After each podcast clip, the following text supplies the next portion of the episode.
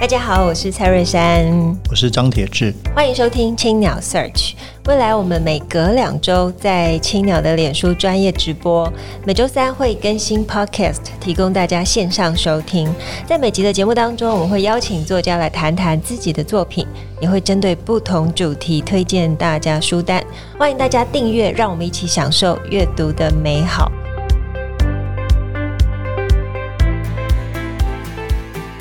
今天是节目第一百一十集，本集是青鸟 Search 跟二零二二台湾文学奖经典奖合作。接下来从十月到十二月，我们两周都在青鸟的脸书以及台湾文学奖的脸书专业直播，分享今年的经典奖得奖作品。每周三也会更新 Podcast，提供大家线上收听。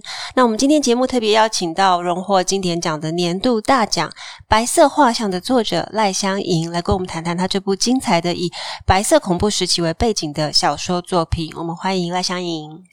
呃，主持人、听众朋友，大家好。这本书其实它是以三个人物来构成这本书，那里面有像清志、文慧跟凯西，它是三个看似平凡的人物，可是却把台湾的那个年代的生活刻画得相当立体。可不可以先请呃香吟跟我们分享一下，为什么会呃撰写这部以台南为背景的主角哦？就第一位主角苏清志呢？这本书里面这个。清志先生的背景在台南，然后凯西小姐在台北，文慧女士的话就是从台南到台北，嗯、大抵是这样的一个地理空间的移动。嗯、那时空上的话，嗯，与其说这本书是写白色恐怖时代，不如是说这本书是写戒严时期。那白色恐怖时期只是它的前端，嗯，对。相对比较严格控制的前端，这样对。那我觉得我们现在对戒严时代跟白色恐怖历史的追溯，就是慢慢在浮出来，就像那个放在，就像海明威讲的那个水水面下的那个冰山，慢慢在浮出来嘛。嗯嗯嗯嗯、所以通常你最浮出来上面是个尖端，然后嗯。下面底座会越来越庞大，嗯、那我觉得这常常是一个从少数人的一个呃呼吁、揭晓、批判，然后去带动历史的一个研究，然后带，然后再把研究成果往社会上推，达成社会上的一个普遍的一个认知跟共识。嗯，嗯，嗯，我觉得是这样的一个传播过程。那我个人是觉得说，这个过程已经在启动了，甚至已经走到差不多中部的地方，已经不是只有少数上面的尖点。那在尖点的阶段里面，我们常常会把重点放在揭露跟批判上面。那文学这种东西，它有的时候也许会比较往前面走，就是说它，它它只能够。他他只能够走在比较前面的东西，因为他走在后面的话，他会失去它的意义。下，对。所所以，我是觉得文学要来书写这段历史，慢慢应该要从揭露往共感跟同理的方向走了，也就是我觉得应该是差不多第二阶段。也就是说，你去看那个时期的历史的时候，我们慢慢拿开那个局外人的眼光，就他们不是英雄，也不是牺牲者，嗯，他是你的前辈人。对，那我觉得我们要慢慢把自己的位置从局外往局内靠动，去理解他们在过去时间里面，他们为什么是这样子，因为你。你已经知道他们怎么样了，但是我们进一步，特别是说文学是要知道说他们为什么这样子。那如果是你的话，你会这样做吗？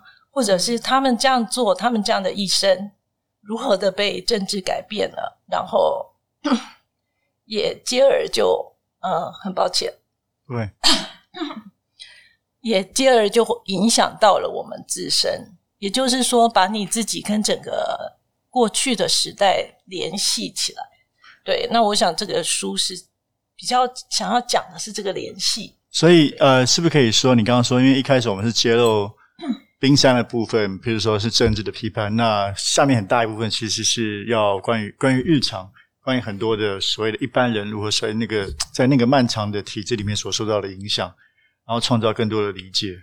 我想在文学上，他想要做的事情确实是这样子的，嗯、就是说，嗯，创造就你讲的创造更多的理解。那文学跟读者沟通的媒介，它经常最能够效果最好的是日常经验跟情感。对，这个跟史料还有跟政治呼吁是不太一样的，所以在小说里面，我们就会比较把重心放在日常细节，嗯嗯、放在生活共感上。那呃，很好奇，就是说，呃，你是一开始就是有这。比如说几个故事的人物，你想要从不同人物的切入。比如说大家知道那个清志先生是跟他的这个从从当兵到作为教师，其实都在国家体制里面。那这个也是比较早发表的。你是先写完这个才有这整本书的构思，还是哎这个其实三个故事在已经在脑中几年了？你想要不同的人物来切入那个时代？对，这个故事。已经在脑中是蛮久的，清志跟文慧大概就是差不多十年前吧，嗯、就开始想写这个东西。那草稿也大部分都写了，但是就是整个修饰跟一个琢磨上是这些年才比较花比较多的时间。那凯西是是比较新的作品，比较新的概念，是想要去把。这整本书在地理空间上，还有在人物的特性上，做一个比较均衡的配置所加进去的。凯西也是你在移居海外之后写的吗？对，凯西主要是欧洲的生命经验。凯，凯西主要是在疫情期间写的。对，嗯、那确实也要有一些海外的经验，对才能够找到比较多的材料来充填这个小说，因为。很多海外台湾人他们的心境跟他们走过的生命，事实上我们不是很理解，而且这个部分在即使是文学文本上都相对的少。对，对，所以确实是这两三年，就对你来说又是新的功夫啊。因为本来相应当然对台湾台湾史、台湾学都很熟，但像你刚刚说的海外这一段，他们在在欧洲，所以在在这几年又必须做一些田野研究访谈。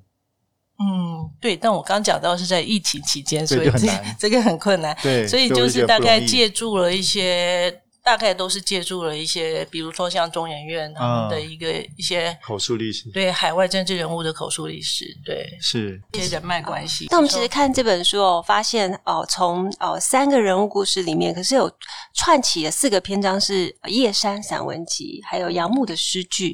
很想知道哦，香颖为什么会想这样安排？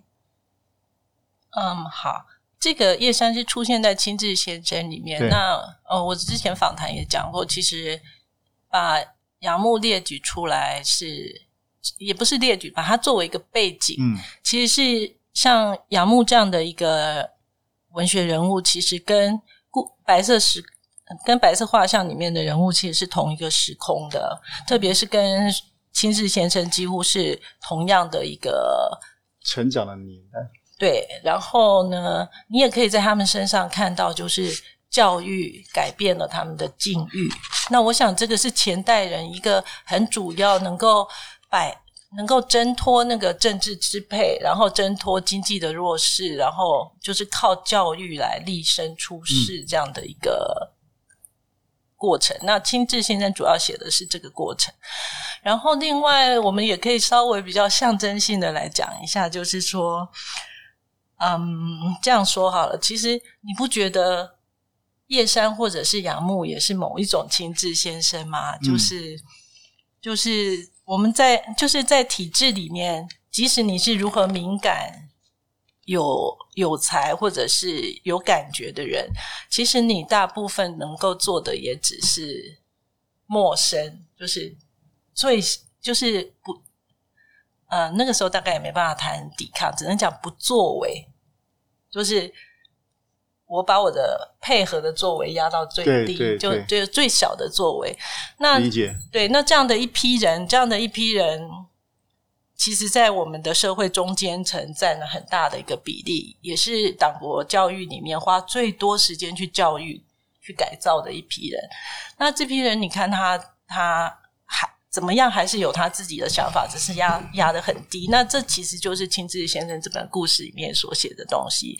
那他最后他到他的转折在哪里？他会随着台湾经济起飞以及台湾政治情势变化，他会慢慢的转折往，比如说一九八二年，他会开始这一篇会开始写到整个美丽岛事件以及林家血案对他的一个影响。那大家去想想看，我们。我们的杨牧，他曾经在文学上一个很明显的一个，他他从对一个转折，从一个夜山散文集到跳出来，他会发出一个声音，是哪一首诗呢？就是有人对，就是有人问我公平正义的问题这一首诗。对，那在那之后，我我觉得我们可以看到杨牧很浅色彩的一个转向。对，那。我觉得杨牧这个人在文学史上，他的位置跟他的作品，其实某一个程度也也代表了某一群人他在知识上的一些成长转，然后消极沉默以及转折。对对对，因为我我我觉得非常有意思，因为其实我是因为杨叶山散文集对我影响也蛮大，在我青少年的时候。就是高中，所以是八十年。其实，其实我在八十年代中期，那我的感受其实跟青年是蛮像的。嗯、虽然他作为一个读者，他在书里面应该比可能是比我早二十个年读到这本书去，因为因为他看到叶山散文集是那种那种浪漫的语句，然后对包括他写博客来的经验等等的，我觉得对我来说也是我自己的文学启蒙。比如我国中的时候喜欢读。齐军啊，张晓峰啊，啊，很很很直白的。诶，但我高中的时候，我忘记为什么读到《叶山散文集》，那个那个，我说那样的想象，不管是诗意这件事情，嗯、或者是啊美国生活的想象，对我来说，这杨牧《叶山散文集》看到一个新的世界，所以也觉得那他呃应该是一九七零年代啊，《一三散文集》，他读到亲自先生读到这本书对他的影响，作为一个文本的 reference，我觉得是非常有意思的。所以你之所以选那《一三散文集》，也是因为你自己。这本书对你有特别意义吗？除了你刚刚讲杨牧作为一个适合的这个切片以外，嗯、对我杨牧杨牧作为他其实是青志先生后面的那个背景跟对跟幕后的人物这样。那至于我自己跟叶山散文集，其实你我应该我们三位应该都是算是叶山散文集已经成为文学经典，嗯、然后已经进在我们的文学课课本里面才读的。对，对我我在想，我们是因为我们的。年少阶段，也许是戒严的最尾端，对，对，然后读读到了叶三散文集。那这个跟清志先生他们这一代人在读读这些东西，也许有一些落差啦。对，那他们也许比较像你讲的，或者是这小说里面也提到，就是说他把它寄托为一个梦，对，嗯、寄托为一个梦。是有人是可以这样子的。所以我刚刚我刚刚说那个，其实我说那个，我我可以感到 reality，是因为其实我们在其实在戒严末期八年代中期读，对那个体体制里面还是很体制里面所接到资讯还是很还是很保守的，是对，包括我们所读到的东西。好，那这个其实我看也有评论写出来，在这三篇小说里面，其实都有不知道是不是你刻意都有一个呃比较文艺的一个一个核心，包括这个电影，包括这个记录侠。嗯，那这个是也是故意安排的一个结构性的安排吗？小说家有心的安排？嗯，其实是想要让一些相对比较久的呃艺术的材料有一个机会，有一个媒介可以再回到读者的眼眼前。这样当然不用也是可以的，但但是就是说用了可以让整个时代气氛更更活一点，因为。这些是属于那个时代的艺术材料，对，那让故事活一点，然后也让读者想起来一点，这样，嗯，对。那我觉得这本书它的后记哦，里面有提到，就是老经验的读者可以从故事里面去读出似曾相识的人物。嗯、那我相信这本书在出了，不仅仅是在文坛间，呃，已经掀起很多讨论。那关于这个老经验，你说去写这些，你会呃想要去呼应他们吗？或者是？哦，想要再去做哦更多的注释或说明吗？你刚刚说呼应他们是指他们如果提出了对读者啊，比方说哦，亲自也许是像谁哦，谁会像谁？你会真的让他们对号入座？应该作者是绝绝不喜欢让人家对号入座的。对，因为我们也恐怕是没有，因为是这样子，就是小说跟历史小说跟历史，它其实是一个渐次演化的过程。嗯、那到了小说的阶段的时候，其实我们是，我们那个角色是很多人物会在揉在一块了。在历史人物，在历史小说里面，它可能是以文学的笔法是写一个角色，但是基本上那个角色要忠于历史上存在的某一个时空。嗯、那到了虚构小说的时候，我们是原则上是不希望它被指定为。因为指定那会限缩了你对那个角色的想象力，所以但不可讳言，某一些角色他可能同时串组合了我在很多历史史料里面、很多民间的材料里面的几几种人，那我会把它组合起来。那所以。我很愿意他被认出来哪一段哪一段哪一段，然后就像刚才音乐一样，我希望读者去想起这些过过去的人物，但是我可能不会注释，也不会 PS 说这个 A 是 B 呀、啊，这样子，嗯嗯、这个其实是让那个角色呃嗯被限毕竟不是历史小说。对，我想呃，我们也许可以把角色做一个。更弹性，然后让让它可以容纳比较多的意义跟感觉。对对，回到一开始我们的今天的这个访问，就是有提到关于戒严时期的你的这个企图，对于冰山底下那块模组。那其实，在后期你也提到一个字，就是“国家与小写的人”。那这一点是不是可以再多多分享？嗯、就是对我相信这也是这个这个这个相应这本写作很核心的这个概念。嗯，对，这个我在后期讲。讲过，就是说这个是呃吴继文提出来的概念，那我觉得也蛮适用的。那这个书出版以来，我发现说这个这个主题呢，这个小写的人，呃，是相当程度被读者接受，不过好像有一点点理解上的误差，嗯、就是说，其实小写的人他指的并不一定是所谓强调平凡，嗯、对，就比如说就曾有就有读者曾经问我说。没有平凡啊，清志先生跟凯西小姐他们也是有相当的知识背景啊，甚至有还有都有相当的一个经济能力，怎么会平凡呢？所以他觉得他们不是小人物这样。但其实小写的人的意思，其实指的不是经济力，也不是，人的本身。其实我我讲的是说，之于国家体制，只要你不是在那个体制里面拥有相当资。就是材料跟资源的人的话，其实相对于国家是一直要被大写的。哎，我我们要唱国歌，然后我们看到元首要敬礼，然后整个国家体制高于被统治的人，所以你我都是小写的人。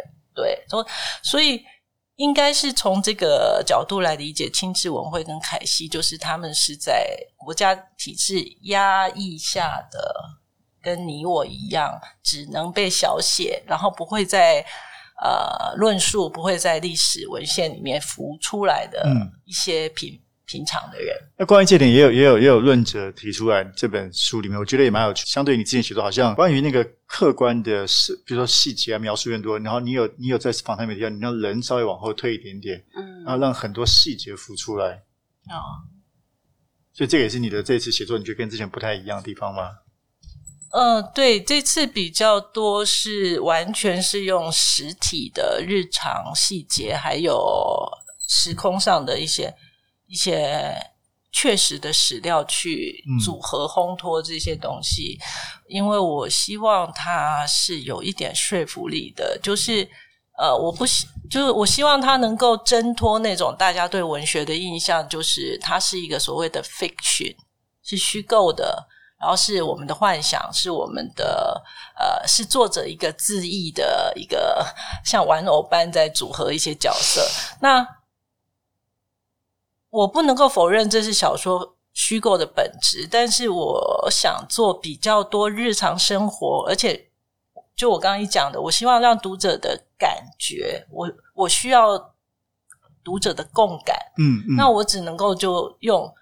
你有感的材料去说服你，然后也用你会有感觉的经验去引导你同理心过去的人物。就我们现在在处理过去议题或者所谓白色恐怖的日期的，我们可能你走进电影院的时候，你也许会为他们的故事流泪，然后被对他们的牺牲致敬。但是走走离电影院之后，你又回到你的日常生活，好像刚刚那些故事就只是故事，跟你没有关系。嗯、你可以继续过你现在好的生活。幸好那个时代已经过去了。对对对，但我觉得也许我们慢慢是不是应该有一些更深的共感，就是说我们就是他们的延续。对，所以这个小说里面他，他我我会比较尽量去找，就是说，也许能够去 touch 到读者的一些日常生活经验，让你觉得这些人物不是历史史料里面的人物，而是你在日常生活身边，可能其实你看过，只是你忽略或者你没有花时间去了解他们的一些长辈们。嗯，对，太棒了，对。好好，那我来问一个比较呃，我自己也想知道的问题，就是哎，得到大奖，因为这算是我们这次新年奖，心里有没有什么？还要带回经典奖？有没有想要跟读者说的话？嗯，有啦，是有点感慨，因为那个十年前其实我拿过这个奖，那那这个奖呢，那个时候是呃。得奖的作品是其后，那读者也许知道那个是一个所谓重新跌倒后重新出发的作品。嗯、那其实清志先生就是差不多那个时候就开始想写了，但但是就是有一些困难，总觉得好像没有办法完成。那经过十年之后，我觉得就是说这样一步一步的慢慢经过一些作品的琢磨，就像文啊文青之死或者是天亮之前的恋爱，就是慢慢的去练那个笔啊。让他到了白色画像，我觉得好像就是总算把当初写其后那个阶段里面想要写的书写完了。嗯，对。那所以这个书能够再次受到这个奖的肯定，其实我是觉得受到很大的鼓励啦。对，然后也觉得很庆幸，就是说幸好我没有辜负这个奖，就 对，就是说幸好我还有新的一个成绩有交出来，这样子。非常谢谢，嗯，太棒了，对啊，真的很棒。那当然，呃，也想就是请请萧莹跟我们分享一下，你未来有什么新的计划吗？因为这十年完成了这么重大的作品，对这个问题接的还蛮好的。对，所以从刚才的那个谈，我刚才讲的，其实读者应该也可以感觉到，就是确实我现在可能下一个阶段是要走向另外一个。呃，另外一些主题啦，嗯、就所谓大家对我的印象，就是从天亮以前的恋爱到现在，大家对大家的印象，觉得也许我把重心放在历史，嗯，放在呃，像白色画像这样的一个时空人物，那可能这个到这边会告一段落了啦。嗯、那接下来也许会去写一些之前没有处理完的作品，比如说是比较是。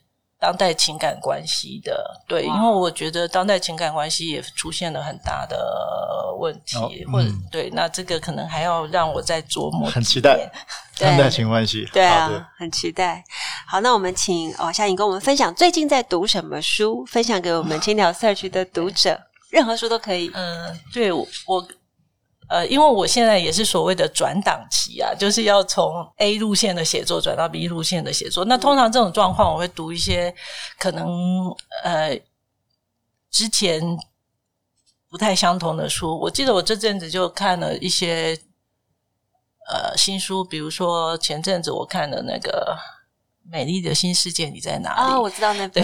然后又看了呃，嗯、哦，威廉这本书，好像是宝瓶出的。嗯、那这次回来台湾的时候，我去书店买的书是我的德国朋友施一坚，他最近他的书因为中译出来叫呃《野蛮人之神：太平天国》这本书。嗯，呃，那这本书很有趣的。对我来讲很有趣的意思是说，因为它很厚一本啊，对，很厚一本，然后字又密密麻麻，很少见。现在的书很少见的密密麻麻，所以我这几天调时差，我就想说要早点睡，那我就把那个书拿出来读。然后我想说应该能够帮让我早点睡，然后就可以调时差。但结果我发现，诶没有这本书，越读越让我头脑清醒起来。因为它虽然很大本，然后讲是历史小说，可是，嗯、呃，是一间它有一种，它有一种能够写那种很新鲜的感性啊。嗯、对它的对人的那个抒情性跟我们日常生活一些感觉，其实他有一些很新的写法。那我没有想到他这个能力可以在写《太平天国》、写《野蛮人之神》这样的一个历史小说里面仍然保留着。所以当他在写一些那个西方人对东方的刻板印象，或者是那些历史人物在日常生活里面的某一些片段、片刻的经验的时候，还是写得很精彩。所以。让我调时差并没有很成功，所以往往都会读得太晚了。对，好，非常棒。那也很感谢肖颖老师今天的分享。其实从三个好像看起来平凡的人物哦，清志、文慧跟凯西，可是好像就带你走入了一个新的世界。那其实对我来说，哦，我自己可能学生时代读过《夜山散文集》，可是我在看这本书，好像对于我之前在读这本书赋予一个新的意义。那也鼓励哦，就是听到。这场就是青鸟社区的读者，可以赶快来读读我们今年的经典大奖。那希望哦，对你的生命也有所收获。那如果大家喜欢节目的话，可以在 s o m e o n Spotify 跟 Apple Pocket 上面订阅节目，留言回馈给我们五颗星，谢谢。谢谢香吟，谢谢，谢谢香吟。青鸟为您朗读，各位青鸟社区听众朋友，大家好，我是赖香吟。这次青鸟为您朗读，我将朗读《白色画像》书中段落。我朗读的是书里面第一百六十六页到一百六十七页，凯西小姐的童年情景。君君臣臣父父子子，那时代还是这样子的。凯西小姐家中失了支柱，阴盛阳衰，好像他们终也成了时代的未亡人。望你早归，父亲是不会回来了。躲过从军，躲过二二八，依然没有福分继续活下去。医院不再点灯，只剩下得失人数的匾额。提亲的媒人少了。偌大的屋子里，寂寞的母亲与二姐画着洋彩板样，成天开着电台说书唱歌，辛酸苦烈，前途茫茫，被背叛的悲哀。有些日语，有些台湾话，旋律与唱腔都差不多。唉，母亲听烦了会叹气。以前日本歌是日本歌，台湾歌是台湾歌，总有这么惨老这会。凯西小姐知道母亲说的日本歌是哪几张唱片，台湾歌又是哪几张？从五六岁年纪，他就喜欢盯着那些黑色薄饼似的东西，转呀转的，划出声音来，简直天地魔术。乌鸦无伴手顶下，清风对面吹。等待何时滚来采？青春花冻开。哦无情，雨无情，无惜阮的坚定。灰了头，灰了头，有啥人通看过？一面一首，即将唱完之前，小小凯西总抢着要唱，换唱台，盘上的哥伦比亚。大概是他最早认得的英文字。小小凯西也能带着稚嫩嗓音学唱盘里的歌，不管怎么唱，大人都含笑夸他唱得好听。来到花样年华，越能唱，反倒不爱唱了。波破芒小袜子，带把熊我灵犀，鹅虾哪样？凯西小姐即使懵懵懂懂，也能感觉隐隐的怨叹，唱在歌里，弥漫在日常生活里，叫人不开心。死的死，半死不活的，关在屋里一年一年老，心事酱菜似的藏在床底不见天日。凯西小姐不想那样过日子，长辈们也三叮咛四交代：读册得好，点点无代志，千万卖插井底。那种年纪哪明白什么政治呢？顶多不懂儿童时代见过的恐怖，不懂西本院士为何变成大杂院，不懂早晨露水清新，为何有人神色那样哀戚。然而，别问，问了也不见得有答案，有答案也未必能说出来。说出来呢，是恐惧，就是恐惧。太恐惧了！一道白色强光刷过去，看见的人都要瞎了眼。今天的分享就到这边，我是赖香吟，欢迎大家阅读《白色画像》这本书，谢谢大家聆听。